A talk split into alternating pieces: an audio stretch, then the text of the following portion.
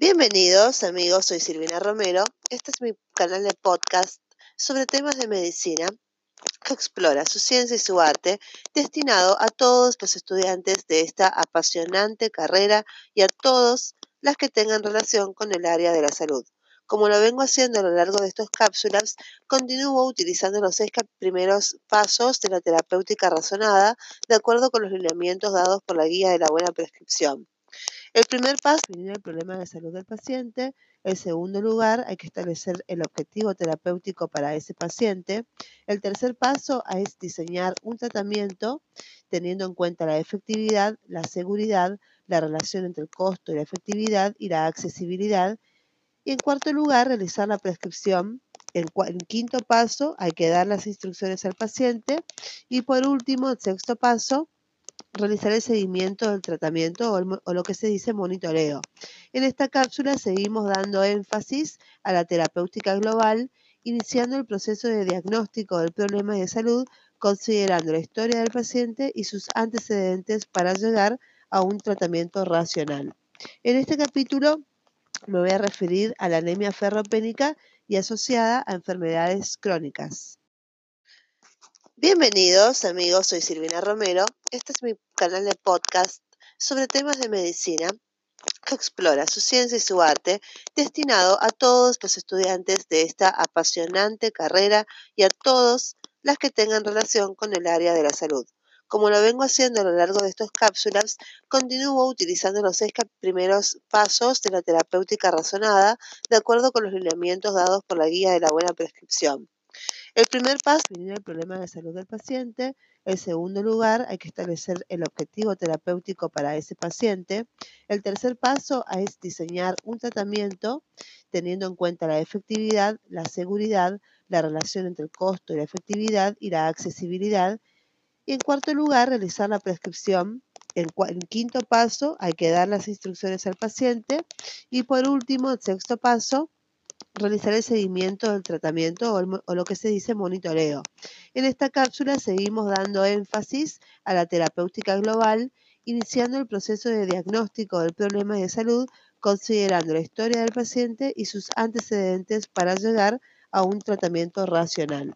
En este capítulo me voy a referir a la anemia ferropénica y asociada a enfermedades crónicas. La clasificación de las anemias de acuerdo al volumen glomerular medio se clasifican en microcíticas, macrocíticas y normocíticas. Las microcíticas son por deficiencia de hierro, talasemia y anemia de enfermedad crónica. Las macrocíticas son megaloblástica por deficiencia de vitamina B12 o por deficiencia de folato, o normomegaloblástica mielodisplasia quimioterapéutica, enfermedad hepática, incremento de la reticulocitosis e mixedema, y la normocítica por muchas causas. La anemia por deficiencia de hierro, generalidades. En esta anemia es patognomónica la ausencia de reserva de hierro en la médula ósea o de ferritina sérica menor a 12 microgramos por litro. Los adultos casi siempre tienen como causa la hemorragia y responden a la terapéutica con hierro. La deficiencia de hierro es la causa más frecuente de anemia en el mundo. El hierro resulta necesario para la formación del EM y otras enzimas que participan en los procesos de óxido-reducción. El hierro corporal total oscila entre 2 a 4 gramos, 50 miligramos por kilo en los varones y 35 miligramos por kilo en las mujeres. La mayor parte del hierro, del 70 al 90%, se encuentra en la hemoglobina de los eritrocitos circulantes. Solo una pequeña parte se encuentra en la mioglobina y otras enzimas NOEM. La cantidad de hierro en plasma es mínima. Junto con los glóbulos rojos circulantes, la principal ubicación del hierro se encuentra en las reservas, que van de 0,5 a 2 gramos, y el hierro se deposita como ferritina y hemosiderina y se encuentra en los macrófagos. La dieta contiene de 10 a 15 miligramos de hierro al día. Se absorbe cerca del 10% Dicha absorción tiene lugar en el estómago, duodeno y yeyuno proximal en forma férrica. Se absorbe a través de una proteína transportadora que se encuentra en el epitelio intestinal para pasar a la sangre donde es transportada por otra proteína, la transferrina, Esta tiene sitios de unión al hierro cuya capacidad total de unión se llama TIBC.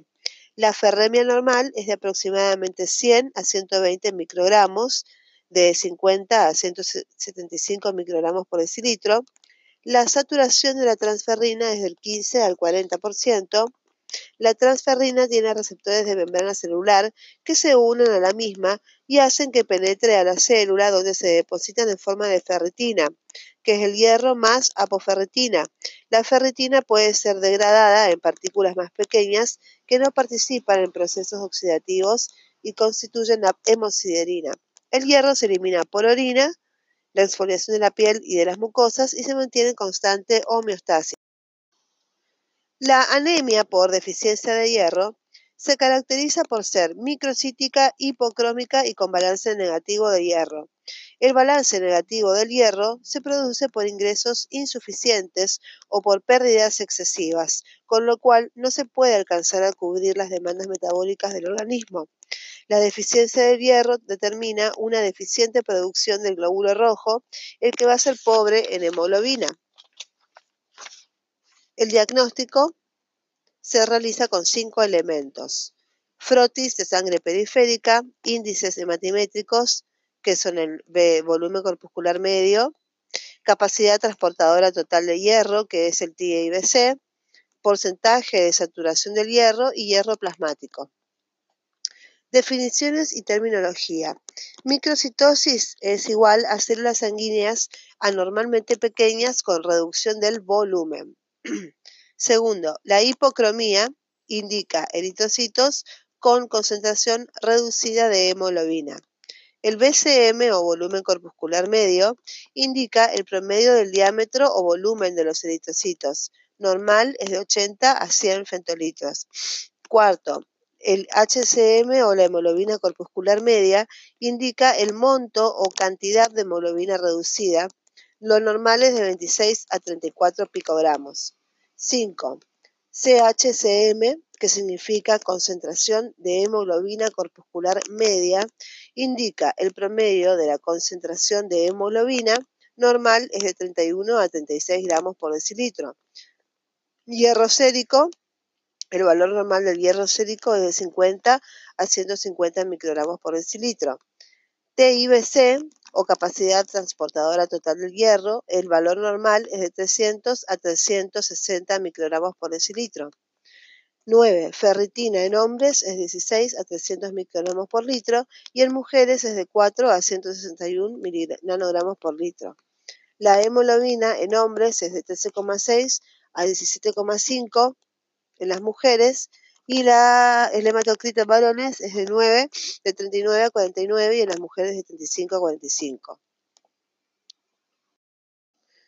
Prevalencia es la forma de anemia más común en países en desarrollo, este tipo de anemia eh, que se denomina ferropénica o asociada a enfermedades crónicas junto a la anemia de los trastornos crónicos, es la causa más frecuente de anemia en un servicio de clínica médica. En grandes estudios se encontró que el 3% de los hombres, el 20% de las mujeres y el 50% de las embarazadas están anémicas.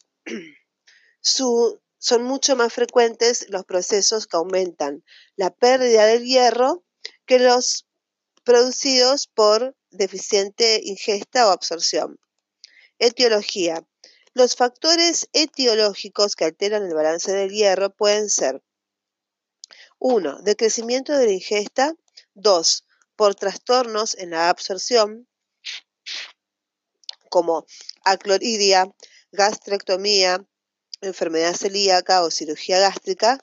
3. Incremento de la pérdida, sangrado gástrico o intestinal, úlcera gástrica o intestinal, aspirinas, hemorroides, hernia y atal, diverticulosis, diverticulitis, sangrado menstrual excesivo, neoplasia intestinal, colitis ulcerosa y en áreas tropicales la necatoriasis y la anquilostomiasis. Información complementaria. 100 parásitos representan una pérdida de 5 mililitros de sangre en 24 horas. La hernia hiatal pierde hasta 15 mililitros de sangre en 24 horas. La aspirina, de 2 a 4 gramos por día, produce pérdidas por 5 mililitros de sangre en 24 horas en el 70% de los pacientes. Causas de la deficiencia de hierro. 1. Puede ser por dieta insuficiente. 2. Disminución de la absorción.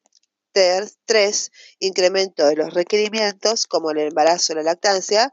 Cuarto, por pérdida de sangre. Quinto, ya sea la pérdida de sangre puede ser gastrointestinal, menstrual o por donación de sangre. Quinto, hemoglobinuria. Y seis, secuestro del hierro, que se denomina hemosiderosis pulmonar. El hierro como cofactor altera la función de diferentes enzimas como la, citocromo catalasa, la mioglobina. Experimentalmente se demostró alteración en diferentes tejidos. Todo paciente con anemia ferropélica debe ser estudiado radiológica y endoscópicamente en su aparato gastrointestinal. Tratamiento. Para definir el diagnóstico de anemia por deficiencia de hierro, se puede demostrar un estado de deficiencia de hierro o evaluar la respuesta a un curso terapéutico con reposición de hierro. Pocas veces la anemia por sí misma pone en riesgo la vida del paciente. La parte más importante del tratamiento consiste en la identificación de la causa, en especial de la detección de una fuente de sangre oculta. Hierro por vía oral. No existe mejor tratamiento que el sulfato ferroso 300 miligramos, que son 325 miligramos según el libro, tres veces por día. Eh, una respuesta apropiada consiste en la corrección de la mitad de la disminución del hematocrito en un plazo de tres semanas con regreso a los valores basales en dos meses. La terapéutica con el hierro debe continuarse durante tres a seis meses después de la recuperación de los valores hemáticos normales con el propósito de reponer las reservas. Entonces tenemos el sulfato ferroso, otras alternativas son el gluconato ferroso o el fumarato ferroso. El hierro por vía parenteral o hierro de extram.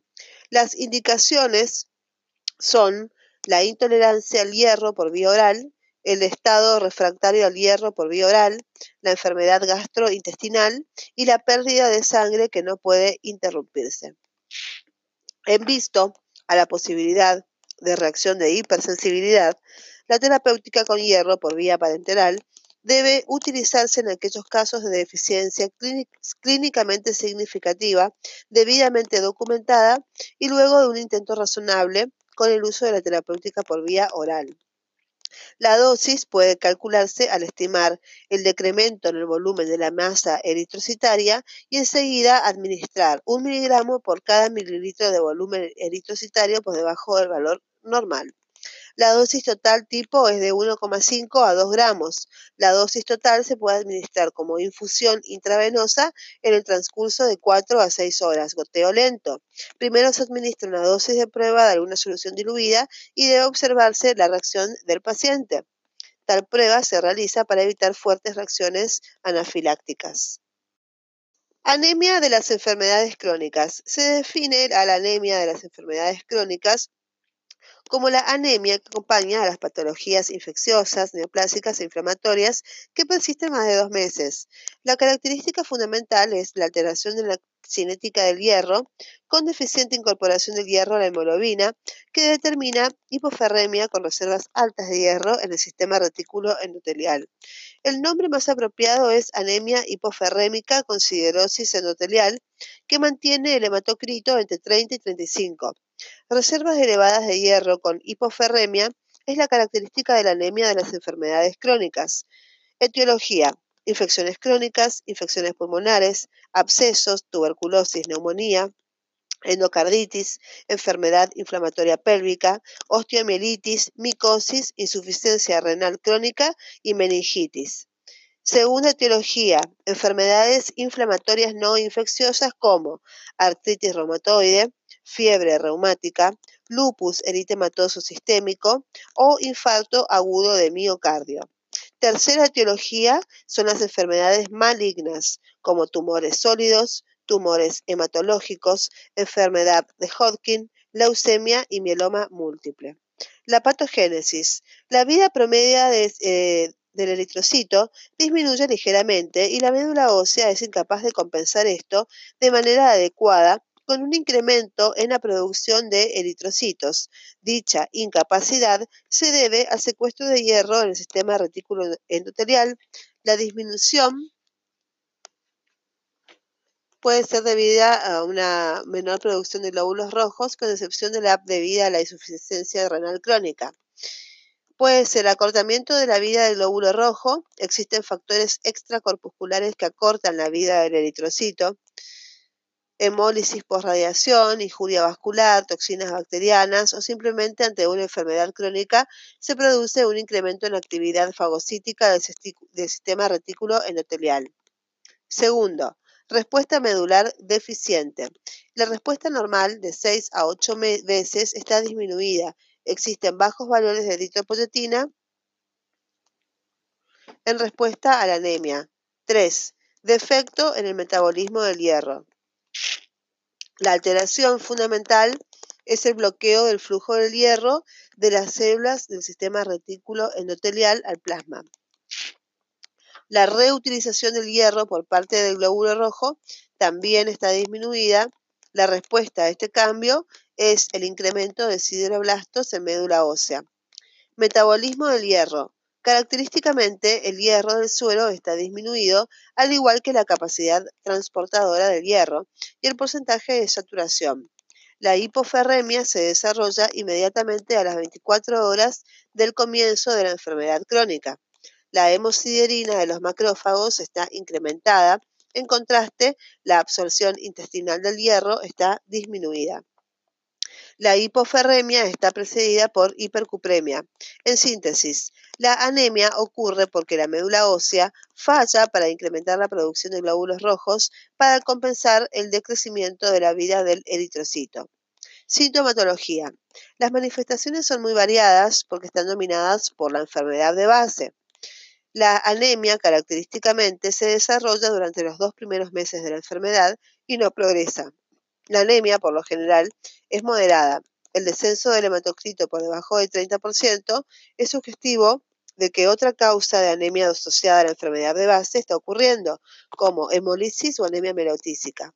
Los cambios morfológicos incluyen anemia mormocítica normocrómica, sin embargo, la hipocromía se encuentra entre el 23 al 50% de los pacientes con infección, 50% de los pacientes con artritis reumatoidea y el 44 al 64% de los pacientes con cáncer. Microcitosis es infrecuente y cuando aparece nunca alcanza los valores de la anemia ferropénica. Los reticulocitos están disminuidos. Diagnóstico tratamiento. El diagnóstico debe sospecharse en aquellos pacientes con enfermedad crónica conocida. Se confirma mediante los datos de una menor concentración de hierro sérico, la disminución de la CHCM y una ferritina sérica normal o aumentada o reserva de hierro en médula ósea normal o aumentada. El motivo de la consulta tiene relación con la enfermedad de base, la anemia se encuentra ocupando un lugar secundario en la sintomatología del paciente. La fiebre, escalofríos, dolor articular, pérdida de peso son problemas frecuentes de la consulta. El tratamiento de la anemia depende de la corrección de la enfermedad de base.